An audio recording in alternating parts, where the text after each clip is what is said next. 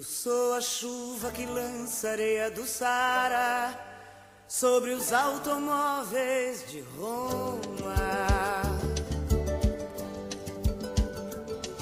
Sou a sereia que dança destemida e ara, água e folha da Amazônia. Sou a sombra da voz da matriarca da Roma Negra. Você não me pega, você nem chega a me ver. Meu som te cega, careta. Quem é você que não sentiu o swing de Henri Salvador? Alô, alô, amigo ouvinte da Rádio Central 3, está começando agora mais um Central Cine Brasil.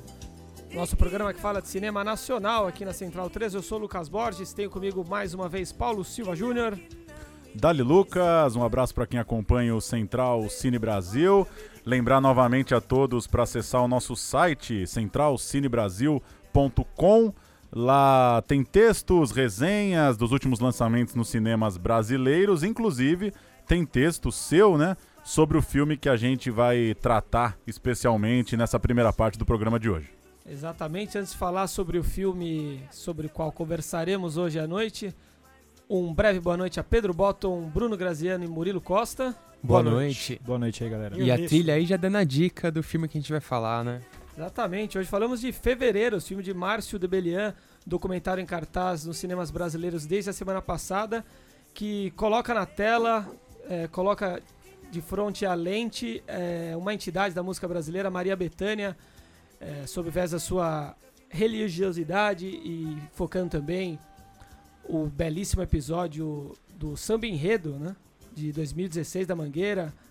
Betânia foi o personagem desse ano na escola e a Mangueira acabou vencendo o Carnaval de 2016. E para falar de fevereiro, está conosco ao telefone Márcio Debelian. Muito obrigado por nos atender, Márcio. Como vai? Obrigado a vocês, boa noite a todo mundo do Central Cine Brasil, tudo certo com vocês. Márcio, é o Paulo falando, boa noite. Eu queria que você aí, é, começasse contando pra gente a relação com a Betânia, uma pergunta meio, meio óbvia de processo mesmo. É, querendo saber como tratar é, de um assunto tão caro, né? Tão íntimo, né? Você ter que tratar de fé, de religiosidade, de situações tão pessoais, tão peculiares.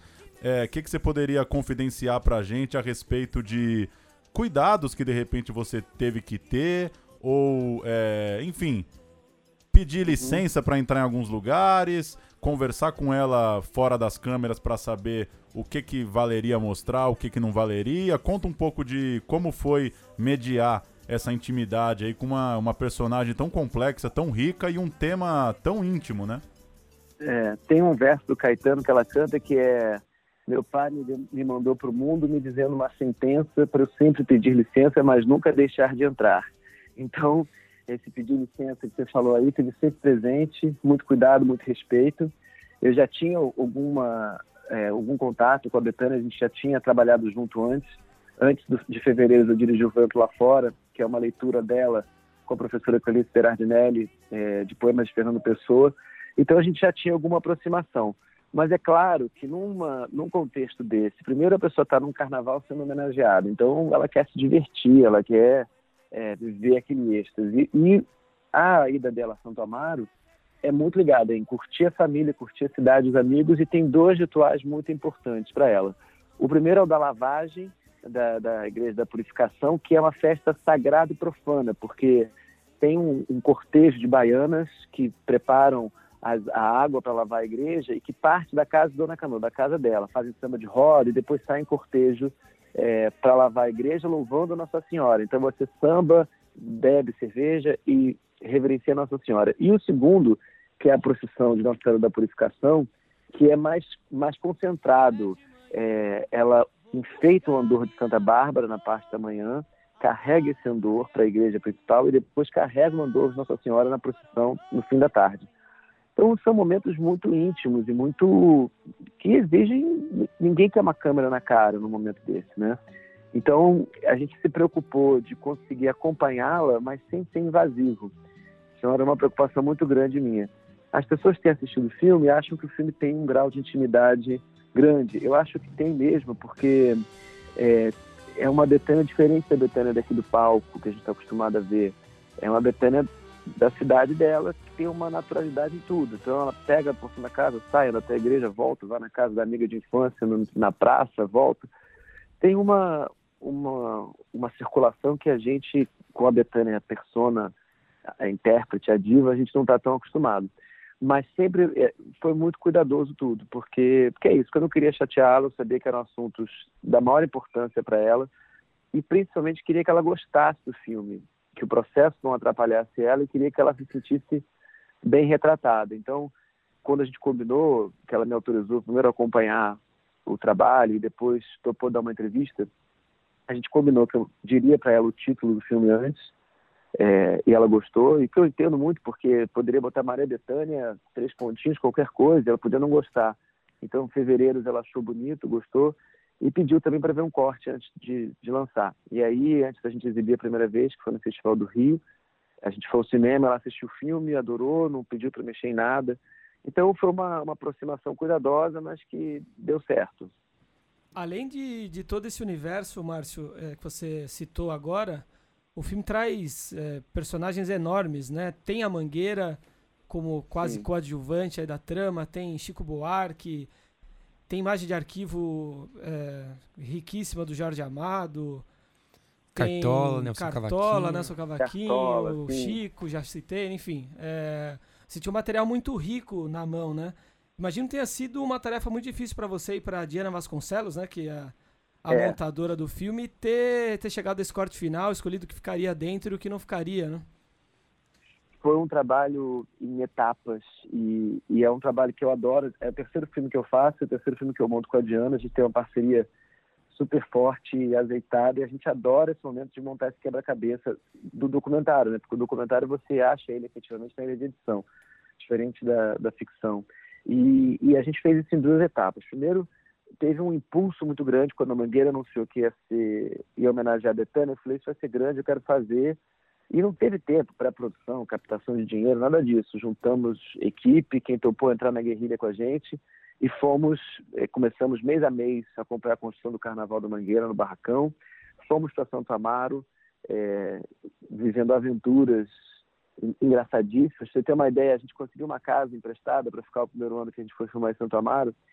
Depois, era tão louca a casa, a casa estava em obra, tinha uma caminhonete escondida na casa que a gente não entendia porque aquela caminhonete preta estava lá, ninguém pegava aquela caminhonete, no alto de um morro. Um dia eu fui descobrir na cidade que o apelido do lugar onde a gente estava era Cafofo de Bin Laden. Então, só para você ter uma ideia das coisas. Então, teve esse primeiro impulso de, de fazer tudo. A gente foi a Mangueira foi campeã, a gente fez o desfile, fez as campeãs, a gente ficou dois meses, eu e a Diana na edição, entendendo o que a gente tinha feito até ali. Não tinha ainda entrevista do Caetano, nem do Simas, nem entrevista da própria Betânia. E a gente entendeu aquele material, eu fui estudar, é, pesquisar mais junto com o Simas.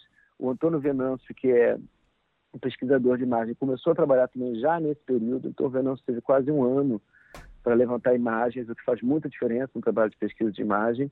E aí quando passou março de 2017, que eu já tinha voltado a Santa Amaro mais uma vez, porque eu senti falta de filmar mais coisa lá para montar a procissão, para montar a lavagem, para gravar bem o áudio das charangas da cidade, com outro tipo de estrutura. Ali eu já tinha um pouquinho mais de recursos nessa segunda etapa. Aí eu voltei para mais dois meses e meio com a Diana na ilha de edição. E, e aí sim a gente foi formando esse quebra-cabeça. Mas essa questão de imagem de arquivo que você tocou, é, quer dizer, o Venâncio achou essas imagens do menininha com o Jorge Amado, são imagens que ele achou na França. Tem uma imagem ali de uma lavagem antiga é, de Santo Amaro, que é a lavagem do ano que Caetano volta do exílio. Aquilo ali foi uma, uma, uma sorte, uma coisa maravilhosa. Eu até conheci agora uma pessoa da Bahia, conheci ele na pré-estreia lá em Salvador, o Robson. Ele estava me contando que o Caetano ia voltar do exílio e não estava anunciado, ninguém na imprensa sabia, não tinha cobertura, nada disso. E o, o Ali Salomão falou para ele: vamos para Santa Amaro com a sua câmera, porque o Caetano estava voltando. E ele achava que, como Ali era muito brincalhão, era uma peça do Ali. Que o Ali estava brincando com a cara dele, dizendo que o Caetano ia voltar, Caetano ia voltar nada, nada coisa nenhuma. Mas ele foi naquela, não, não quis duvidar e foi. E lá estava Caetano, e Caetano também tinha uma câmerazinha superou, e também estava filmando a lavagem, isso aparece no filme. Então aquelas imagens são, achados, quer dizer, de 1972. Tanto ele quanto a Betânia ficaram muito emocionados em, em, ver essa imagem, porque esse filme, a gente usou um trechinho, mas tem ali uns 20 e poucos minutos de, de filmagem da lavagem, de pessoas da cidade que eles nem lembravam, que eles começaram a identificar. Então foi muito rico mesmo esse, esse trabalho de pesquisa. Maravilha. É, Márcio, a gente fala muito sobre o documentário, né? Que ele é feito de escolhas, de acasos e também de momentos mágicos, né? E você tem um pouco disso Isso. tudo, começando pelos personagens, né? Muito bem escolhidos, o tema, o recorte, passando pelo momento mágico e acaso, claro, da Mangueira ganhar o carnaval. E como que é você ter isso na mão, a Mangueira ganha o carnaval e você ter a paciência ali de falar, não, calma, não vamos lançar no calor do momento, vamos sentar, fazer mais umas entrevistas. E também o, a questão seguinte, né? Se tem o perigo de lançar o filme muito cedo e perder alguma coisa, também tem o contrário, né? O perigo de sentar demais no filme, não terminar nunca e querer sempre acrescentar mais coisas. Queria saber em que momento você sentiu que o filme estava pronto mesmo. Olha, eu, o filme estava pronto mesmo, de fato, quando eu lancei. Assim, eu, eu tive esse, esse sobressalto que você diz. Assim, quando eu fui para a edição, é, muito feliz que eu tinha vivido um processo, que a Mangueira tinha sido campeã, e fui olhar meu material todo decupei ele por dois meses e olhei e falei, eu não tenho o filme que eu quero ainda aqui, eu vou voltar para a pesquisa, vou estudar um pouco mais a questão religiosa, vou abrir mais tempo para imagem de arquivo, vou fazer as entrevistas com o Caetano, que eu já já estava marcada, mas assim, tinha um, também uma ponta desse quebra-cabeça que não estava, que era a Betânia. A Betânia foi a última entrevista do filme. Ela deu entrevista em, em fevereiro de 2017, em Santo Amaro. Então, assim, quando ela entrou, eu estava com um tabuleiro muito armado já para esperando, acumulado já para esperando a entrevista dela. Então, eu acho que quando eu terminei esse corte, que foi o corte que eu lancei no Festival do Rio, efetivamente foi, eu, eu vivi todo esse processo. Eu, tava, eu senti que eu estava pronto, que as escolhas estavam feitas, eu deixei é, pérolas de fora que eu acho que fariam o filme fazer uma curva excessiva, tentaria abraçar o mundo, não era o caso. E fiquei, o filme ficou pronto. A primeira exibição dele é de 12 de outubro de 2017, dia de Nossa Senhora Aparecida. E está lançando agora, 31 de janeiro, né? Foi o lançamento, de um ano e meio depois. Essa espera, por um, por um momento, me angustiou um pouco, porque eu falava, meu Deus, será que esse filme vai ficar datado? Porque a gente tem um carnaval de 2016, a gente já está chegando, passou de 17, passou de 18. Será que vai ficar datado? Esperar o carnaval de 2019? Mas aí aconteceu essa loucura que, tá, que a gente está vivendo no Brasil, que o Brasil andou, andou tanto para trás que o filme ficou contemporâneo, ficou mais necessário agora. É, acho que o filme fala de coisas como tolerância religiosa, é, fala do samba de uma maneira é, de coisas que a gente já, já assumia como asseguradas. É, e essas questões se reapresentaram para a gente. Você vê, no, no filme, a gente fala da época em que o samba era perseguido, que tinha a lei da vadiagem, que você não podia andar com instrumento musical na rua. É, a gente fala do, de uma época que teria, tinha que se pedir licença ao chefe de polícia para se fazer rituais de candomblé. E agora, quer dizer, as pessoas que vieram antes da gente enfrentaram tudo isso, é, conseguiram sobreviver e fazer um lugar de afirmação, e agora essas questões se apresentam para a gente com outra cara. Então, acho que o filme, nesse sentido, ele tem dado um certo estímulo à resistência. Sinto que o filme tem tocado as pessoas num lugar de brasilidade. A gente fala, esse é o Brasil que eu reconheço, esse Brasil que conjuga fé com festa, que as religiões convivem bem. É, isso tem acontecido. Eu acho que nesse sentido o tempo foi bom para o filme. Ô Marcio, tudo bem? Aqui quem fala é o Pedro. Queria te dar os parabéns de novo, já, já te dei lá na pré-estreia. É, e quero dar de novo, é um filme que eu assisti com os olhos marejados o filme inteiro, confesso, assim, desde o, da primeira cena, principalmente a última ali, o tratamento que você dá, que eu achei muito bonito, né, de juntar essas duas, essas imagens do, do Caetano, juntar com a Betânia agora é, já, mais, já mais, mais velha, né, achei isso, assim, incrível, parabéns mesmo. E eu queria Obrigado. te perguntar... É, Pra você contar um pouquinho melhor essa história da Betânia ter visto um corte antes da entrevista com ela. Eu fiquei meio confuso com isso. Você, ela... Não, ela não, ela não viu o corte antes da entrevista, não. Ah, como é que foi? Conta aí. Não, na verdade, assim, quando a gente. Essa aproximação de. A Betânia, quando eu pedi para fazer o filme, ela falou: olha, pode fazer, só que não conta muito comigo, porque eu estou fazendo uma turnê de 50 anos de carreira, estou com a agenda enorme. eu não posso ficar a, a, assumir um compromisso com você. Mas autorizou, a Mangueira também autorizou, então eu comecei, tivesse essa barracão, a quadra, e, tive, e pude acompanhar a Betânia nessas, em Santo Amaro, nessas festas todas. Quando eu decupei o material, ainda não tinha entrevista da Betânia, e vi que ela estava receosa, não queria marcar a entrevista, eu mandei um promo para ela, e mandei, e ela ficou, viu ali as imagens da procissão, ficou encantada com aquilo, e aí topou, falou, bom, a gente vai marcar, acabamos marcando só em fevereiro de 2017. Ela, ela viu certos fragmentos, ela não viu... Quando ela viu o filme pronto, já era com a entrevista dela. Já era para lançar no Festival do Rio, já estava mixado, já estava com...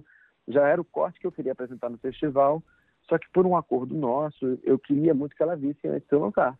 E aí a gente combinou, ela foi ao cinema comigo, viu o filme, então, ela, na verdade, quando ela vê o corte para provar, ela vê com a entrevista dela, inclusive. Entendi. Antes então... disso, ela só viu fragmentos. E né? você conseguiu fazer uma sessão no cinema para ela assistir? Que legal isso. Ela não viu no Sim. festival, ela viu antes. Não, ela viu antes. Que legal. Foi numa sala, no Moreira Salles. Ela falou, não chama ninguém, eu também não vou chamar. Fomos só nós e vimos o filme na parte da manhã.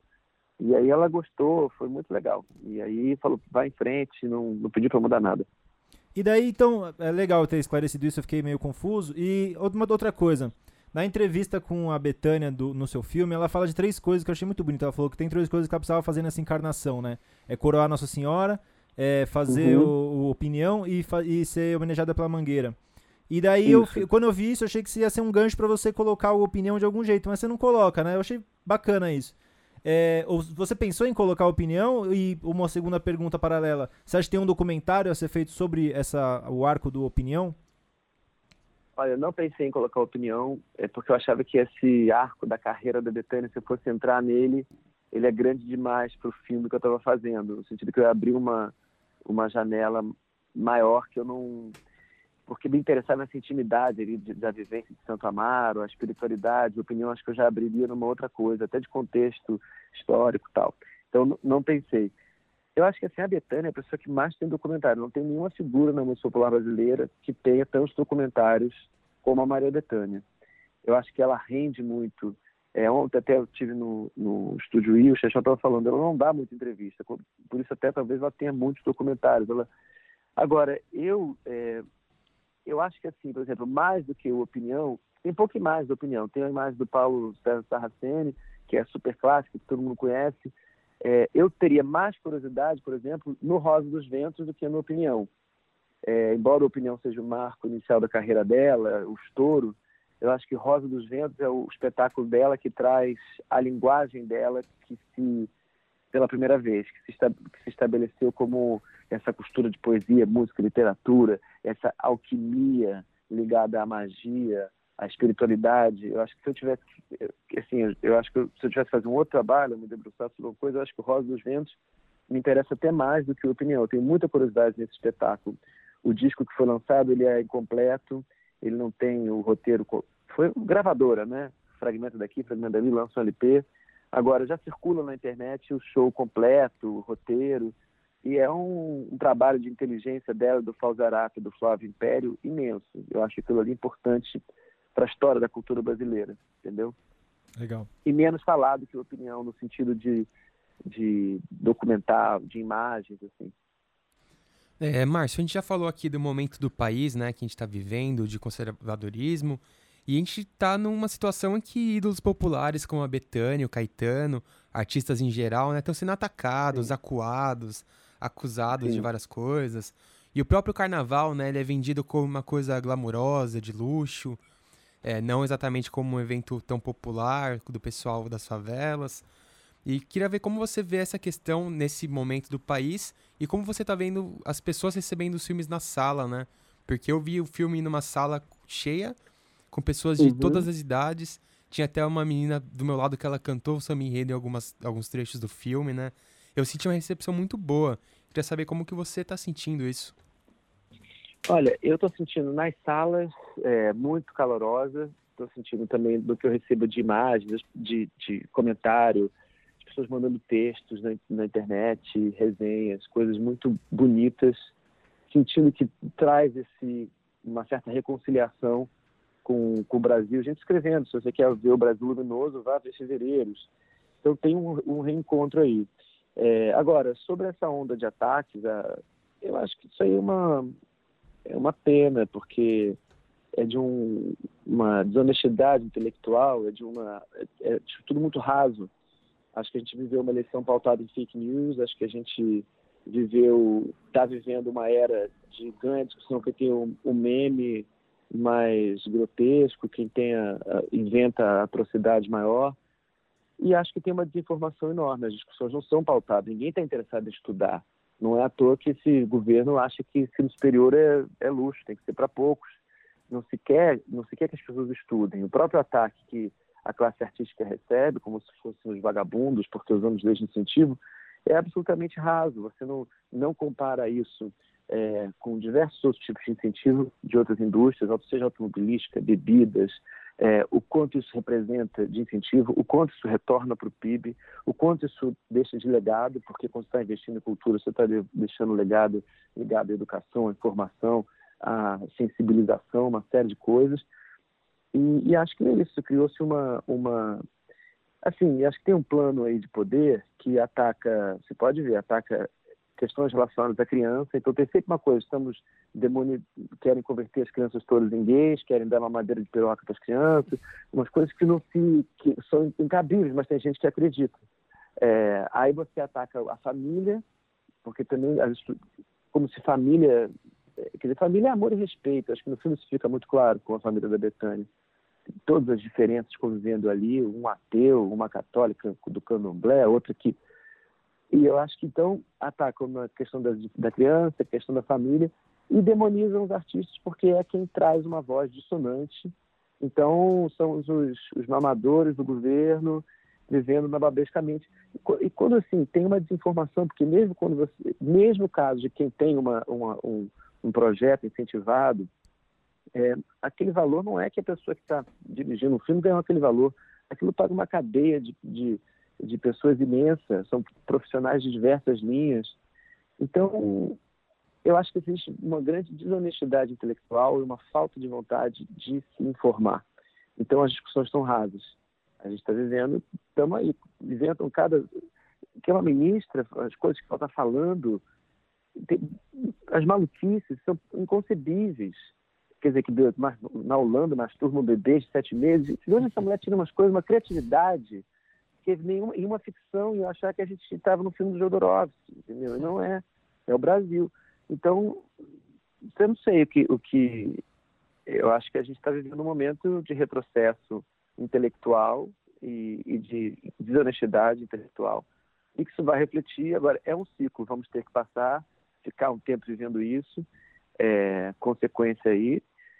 Agora, eu, eu, eu, fiz questão de botar no filme a idade de todo mundo que é, o ano que nasceu e morreu, quem é, estava em mais de arquivo, quem já tinha partido. Eu acho importante a gente não esquecer que essas lutas já foram lutadas e que os nossos ancestrais viveram isso de outra maneira e souberam superar. Samba nunca teve moleza, candomblé nunca teve moleza, a cultura negra do Brasil nunca teve moleza. Então, acho que agora é nossa vez de também segurar e entregar esse bastão para gerações futuras. Não deixar as pessoas é, fazerem do Brasil uma coisa que é completamente contra a, a potência do Brasil.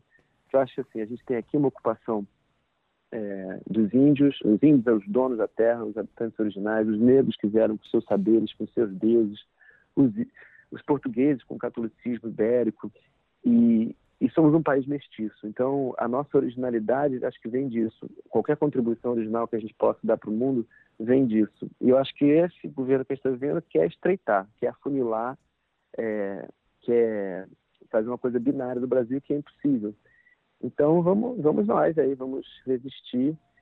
É, eu fico louco quando eu vejo Deus acima de todos, de tudo, Brasil acima de todos, porque já é horrível saber que o Estado é laico, então Deus não deveria estar nesse jogo. Mas ainda que tivesse, teria que ser deuses e deusas, no mínimo, porque tem o Deus dos negros, Deus dos índios, os deuses católicos. O Brasil não cabe, não é monoteísta, nunca será. Bacana, Márcio. É, com certeza seu, seu filme é um sopro de otimismo aí para quem está assustado com esses, com esses tempos e, de fato, você está de parabéns por ter demonstrado toda a riqueza cultural do nosso país na tela. Muito, muito obrigado por nos atender. Sucesso para fevereiros e para os seus próximos obrigado, projetos. Obrigado, obrigado pelo espaço, pela conversa. Queria convidar todos a assistirem o filme no cinema. A gente tem várias cidades do Brasil. É um filme finalizado para cinema, som para cinema, cor para cinema. Então, acho que vale a pena. É uma hora e quinze, não é longo. Essa, essa experiência no escuro, com o celular de, desligado, acho que vale a pena, recomendo. Não estou puxando sardinha pro meu lado, não. Tem que assistir mesmo. Valeu, um abraço. Valeu, Beleza, Marcelo. um abraço, gente. Boa noite. Tchau, tchau. Boa noite. Deixar aí registrado que a, a ministra aí que ele fala é a Damares Alves, né? Nomear, nomear essas... A própria. A própria. E aí, filmaço, né? Filmaço, incrível. Acho que é exatamente o que ele fala mesmo, né? O filme suscita nas pessoas, traz a lembrança o, o quão foda o Brasil é mesmo, né? É, o Quão- que é o Brasil de quão verdade, rico né? é o Brasil, né? Às vezes a gente esquece, né? Mas realmente é um país sensacional, né?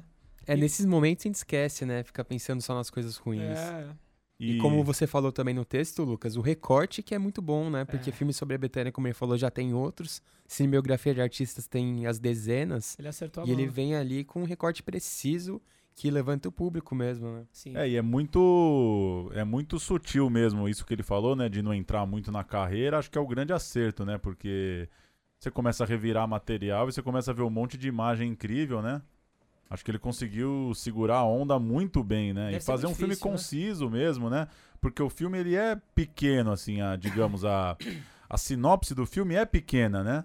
É a fé, a religiosidade da Betânia, meio pautada, né, com, com, com pano de fundo de dois eventos muito claros ali, né? O filme tem meio que dois lugares pra visitar e uma personagem principal e ponto, né? É... Ainda É, mas- assim é mas- muito já. Mas de volta, volta Não, sim, pra eu isso. digo, mas ele Não, conseguiu sim, sim. fechar É. muito o funil, Não, volta né? pra isso do recorte, né? Quando você É. faz um recorte mais estreito, quando ele abre pra falar um pouco mais da Mangueira, a gente entender a escola da Mangueira, a história da Mangueira, onde a Mangueira fica, né? Isso não fica fora do, da, do, do não, não, não, não interfere na história do filme, porque é isso, o recorte é muito estreito, então naquele recorte cabe falar mais da Mangueira, então tem entrevista com aquele carnavalesco, ele conta Muito das o influências, muito bom o né? personagem, né? Desenha que é um absurdo, né? Que É, aqueles né? desenhos que ele tem ali, dava pra vender aquele O livro. que dá um ali, alívio, né? bem, Porque Que só legal, né? faltava o chefe do carnaval não desenhar pra cacete, né? Eu fiquei aliviado. Desenhar, vocês estão falando desenhar. Isso, Desenhar Mas mesmo. Eu fiquei impressionado como a gente tem, eh, tem ideia, às vezes, do carnaval como algo mercantilista, vem lá e compra o samba enredo daquele ano, mas se tem, pô, o cara é um historiador, né? O, quase um antropólogo liderando É. os samba enredos da Mangueira. Que legal que aquele Isso, cara é. tá à frente da Mangueira. Existem sabe? escolas e escolas, né? Acho que a Mangueira é uma das escolas, É, né? já então, passou por, por períodos também que querem É. comprar do samba enredos, mas que bom que agora sim, tá assim. sim. né? E, e E eu acho que tem uma, uma temática muito próxima também do que é a realidade de uma escola de samba, né? Porque Sim, é. fé, música, né? Sim. Que cultura bom que- popular. É. É, e essa figura do carnavalesco merece um documentário legal também, porque, É, tá aí, porra, uma os caras são os né? artistas incríveis que às vezes a gente nem filme. imagina, né? É, o filme do Joãozinho 30 mostra um pouco esse universo Mostra. aí né, na ficção, mostrando Nastergalli. É, É. da do responsabilidade que o carnavalesco tem, de que é um cara criativo, ao mesmo tempo é um cara de produção ali, de organização de E um de erudição carnaval. também, né? Cheio É. de referências É, sempre. caramba. É. Vamos ouvir um pouquinho do samba de 2016 Belíssimo da. Mangueira, vencedor do carnaval, e a gente já volta pro segundo bloco. Pode cantar. Alô, nação verde Escola querida! Vem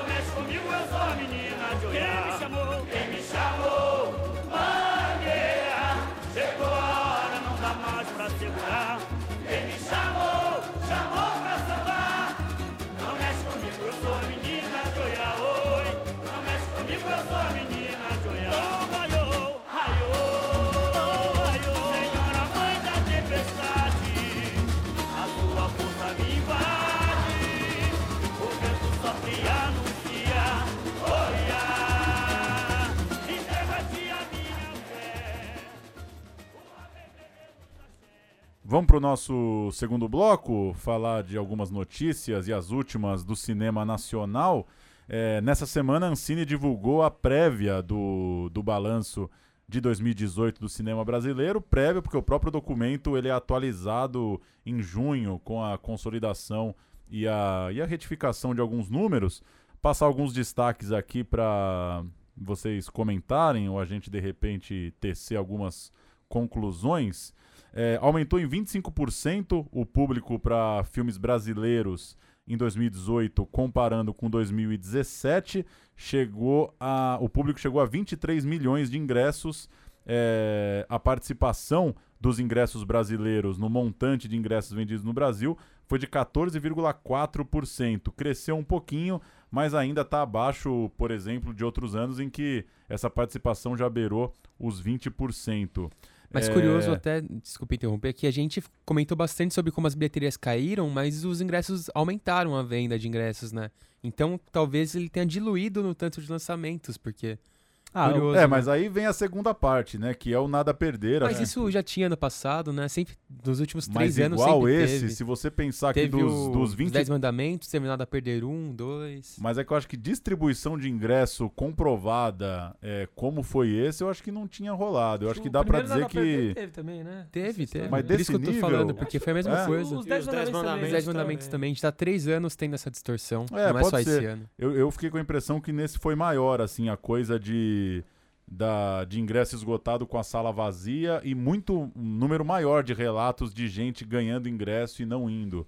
É, mas enfim, só pra explicar, Que o filme deve desses- ser pior que o outro. né? É, Pode é, os ser. Dez Mandamentos tinham um certo apelo popular real mesmo, mas Ou os aí- caras pegaram o mais pesado também, sei lá. Mas enfim, desses 23 milhões de ingressos para filmes nacionais, 11 milhões é, vão para Nada Perder, a biografia do Edir Macedo, ou seja, metade, é, 11 milhões e meio, metade dos ingressos vendidos para filmes brasileiros é, foram para essa metade foi para o filme do Edir Macedo. É, Nada Perder, por exemplo, só vendeu menos ingressos no Brasil do que Vingadores Guerra Infinita e em renda ficou no quarto lugar, perdendo para Vingadores, Os Incríveis 2 e Pantera Negra. É, lembrando, né, para quem não, não acompanhou, que muitas reportagens mostraram essa distribuição de ingressos, então esse número ele tem que ser bem relativizado, não é necessariamente de ingressos comprados. É, nada a perder teve 97 mil sessões, um número muito alto, né? As comédias de maior sucesso ficam na base das 40 mil, 60 mil sessões. E, é, esquecendo um pouco o filme aí, do, a biografia do Edir Macedo, as maiores bilheterias no Brasil são de Os Farofeiros, 2,6 milhões, Tudo por um Popstar, 1,7 milhão, Minha Vida em Marte, que estava batendo um milhão, claro que já superou, porque o filme é do final do ano, então já deve estar na casa dos 3 milhões e, e É, cacetada. na TV eles estão falando 4 milhões já. Tem, 4 milhões já? tem, tem comercial na TV do Paulo Gustavo e da Mônica Martelli É, comemorando deve os ser, 4 a- milhões. No primeiro programa do ano a gente falou 2,5, então já, já tá nessa, nessa casa. Só para fechar a numeralha, as salas cresceram, o Brasil alcançou um patamar aí do lado dos anos 70, fechou o ano com 3.356 salas. É, lembrando que o Brasil chegou a ter só mil salas em 95, então é uma recuperação aí nos últimos 20 anos que finalmente bateu o patamar lá de 75. É, e em relação a lançamentos, o Brasil lançou 171 filmes, o maior patamar aí dessa série histórica. Desde 2013, o Brasil vem lançando mais de 100 filmes por ano. Os filmes gringos caíram um pouco, foram 280 em 2018. O Brasil vinha há três anos lançando pelo menos 300 filmes estrangeiros. E, último número agora mesmo, o preço médio do ingresso chegou a R$ 15,13, é meio parecido nos últimos anos.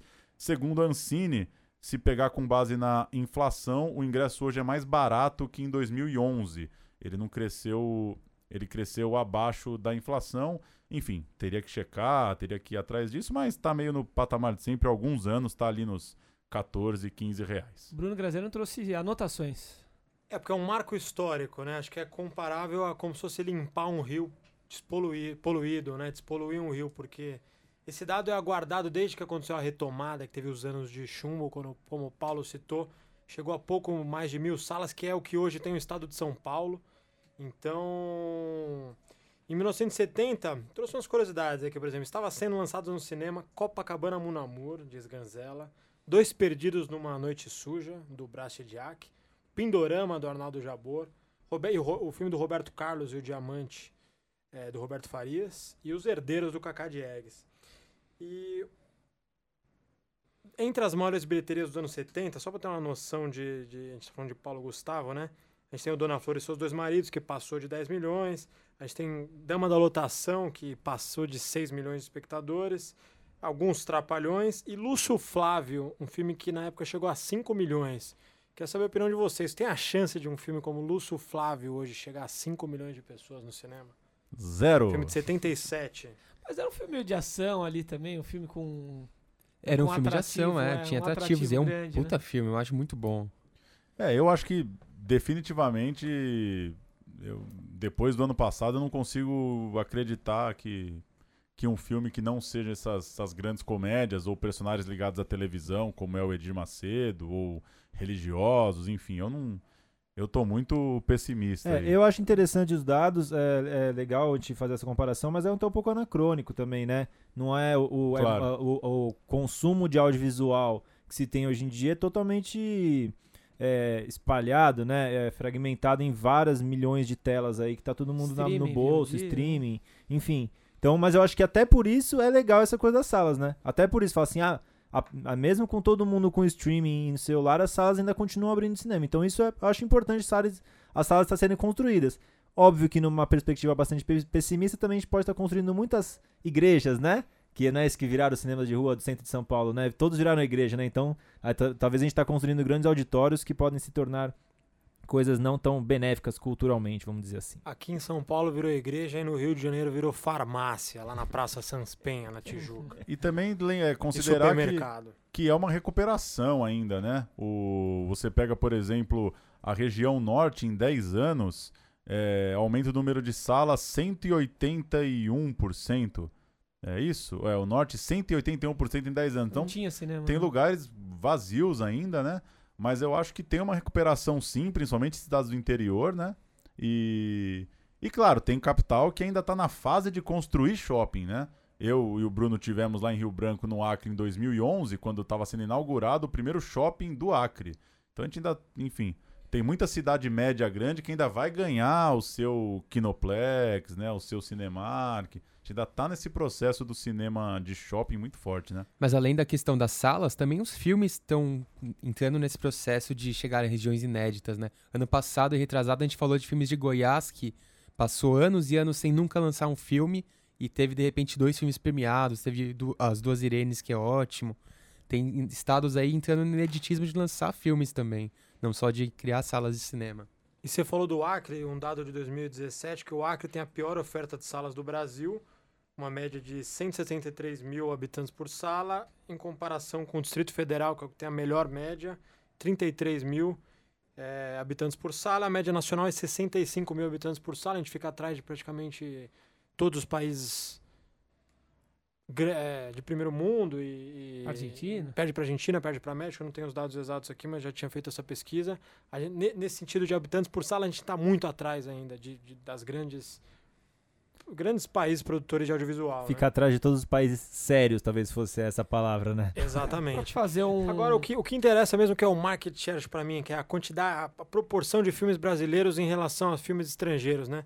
Em, em um- nos anos 70, né, do, do, de 71 aí até 87, que é o que durou a Era de Ouro da Embrafilme, antes de chegar nos anos de chumbo, a gente começou com 15%, foi subindo para 20, 30%, em 82 chegou a qua- quase 40% de market share. Então, assim, é isso que a gente tem que buscar, né? Esse é o número mais importante, que é concorrência, é ganhar da concorrência pelo interesse, né? Independente se, se, se foram lançados 500 filmes ou 100, a proporção do interesse para filmes brasileiros é o que interessa. Acho que isso, isso que a gente tem que buscar em relação aos anos 70. É, se for ver pelas sessões, o número nem tá tão ruim assim, porque dos filmes que são lançados no Brasil, 23% são brasileiros e 13% das sessões. É, então tem esse essa diferença, a desproporção aí vem nas sessões, né? Só 13% das sessões que estão rolando nesse momento são de filmes brasileiros.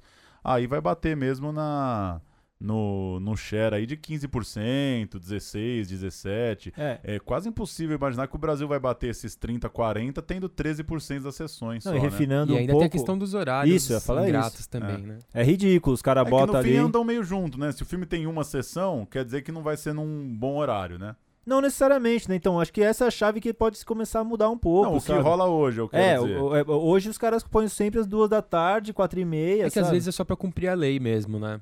É, então. Precisa ter uma, a- tem uma quantidade ali de projeções que tem que ter, o cara põe meio-dia, uma da tarde e tá cumprindo. É, então aí, ó, cinema do todo esse Brasil aí, ó, acorda, hein? Tamo de olho, velho. Muda isso aí. A gente fica, a gente fica falando muito disso como se o cara dono do cinema não fosse um. um Pois é. Um cara Mas aí, isso- pô. Isso daria pra regular, hein? Dá É, pra regular, mas também às vezes não precisa regular. Não, Abre mas o olho, i- sabe? Não, mas isso dá pra regular. Se lança 23% de filme brasileiro, tem que ter 23% das sessões. É, de, Ponto. então, desse governo não dá pra esperar nada que regule. Isso, Não, não dá pra, é isso que eu tô querendo dizer. Não dá pra esperar. A gente vai- ficar falando de regulamentação, de lei. Não vai dar pra Mas o esperar isso. cinema não vai fazer nada porque ele acha legal. Ah, Vamos fazer um bem pro cinema brasileiro e vou colocar Não- no horário nem legal. todos, mas alguns, alguns se vangloriam, né, de Cara, é- alimentadores de cultura, alguns, alguns programadores aí, alguns E aí deixa, diretor de cinema que depois viraram secretário, André Sturm e, aí deixa e Relatos aí vai. Selvagens 4 anos. Isso, é, é, é, Como é que é que lá ficou muito tempo? Selvagens. 2046 passou o- acho que uns 5 o- anos. Medos privados em privados em lugares lugares Isso. Ah, é. Sabe, fica nessa onda de que, ah, não, apoia uma cultura, porque agora eu tô,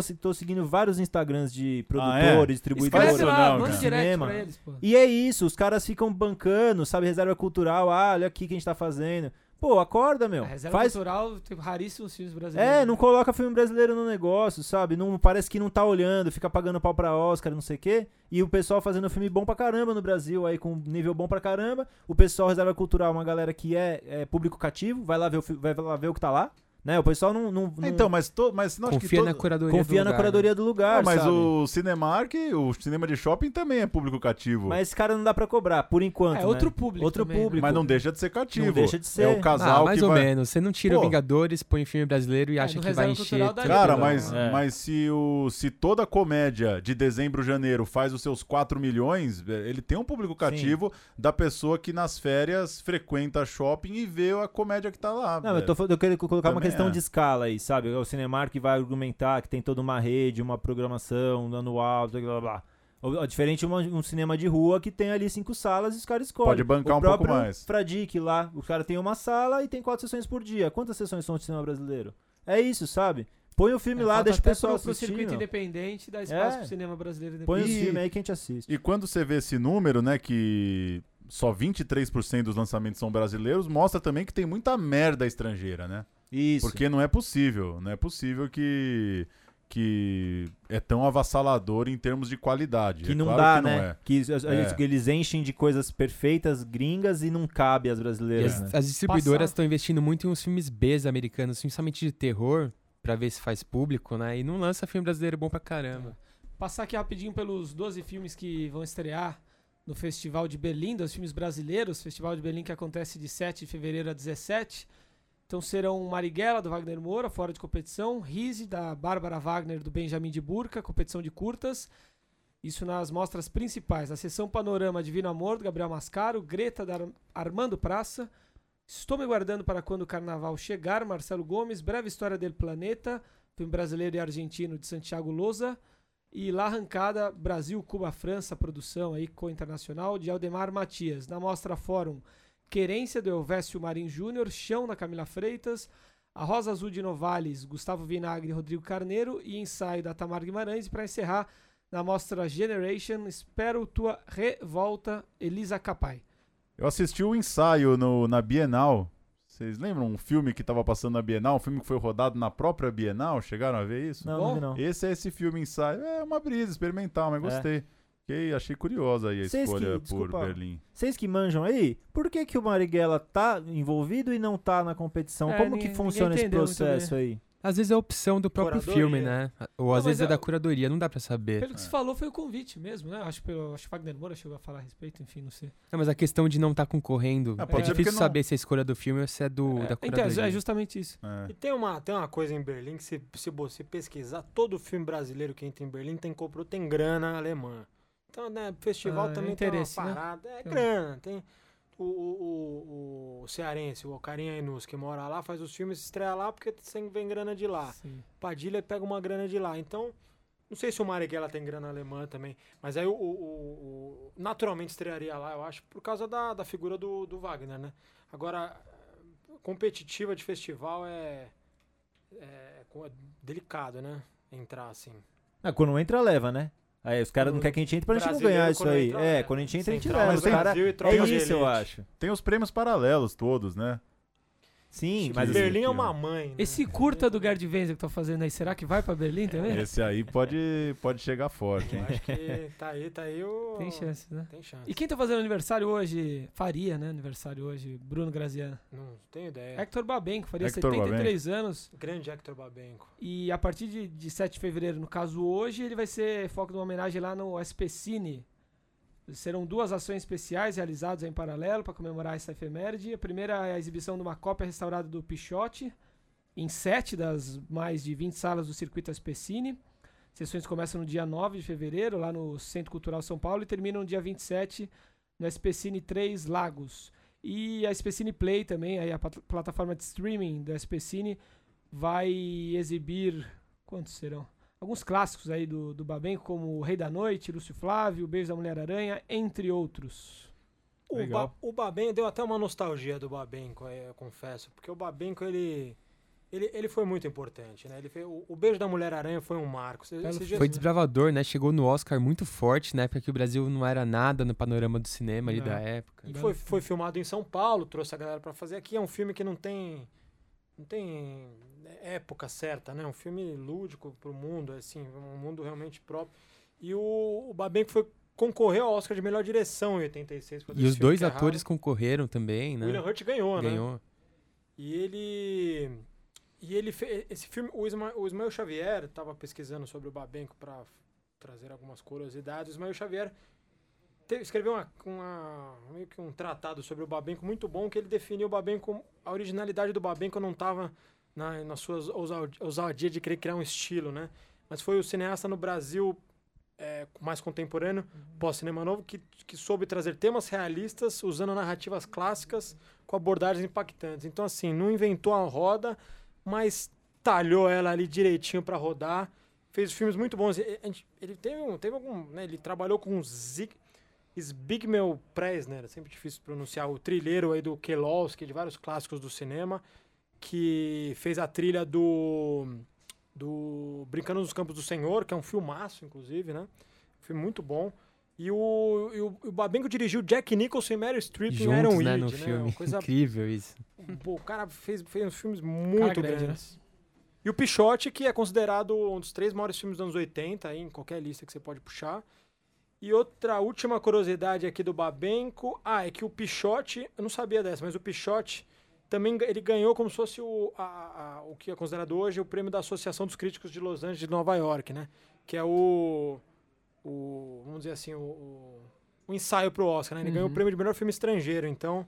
Não sabia disso, assim, é quase, em termos de crítica, tem, é, tem uma, uma valia tão importante quanto o prêmio de, de Oscar de melhor filme estrangeiro.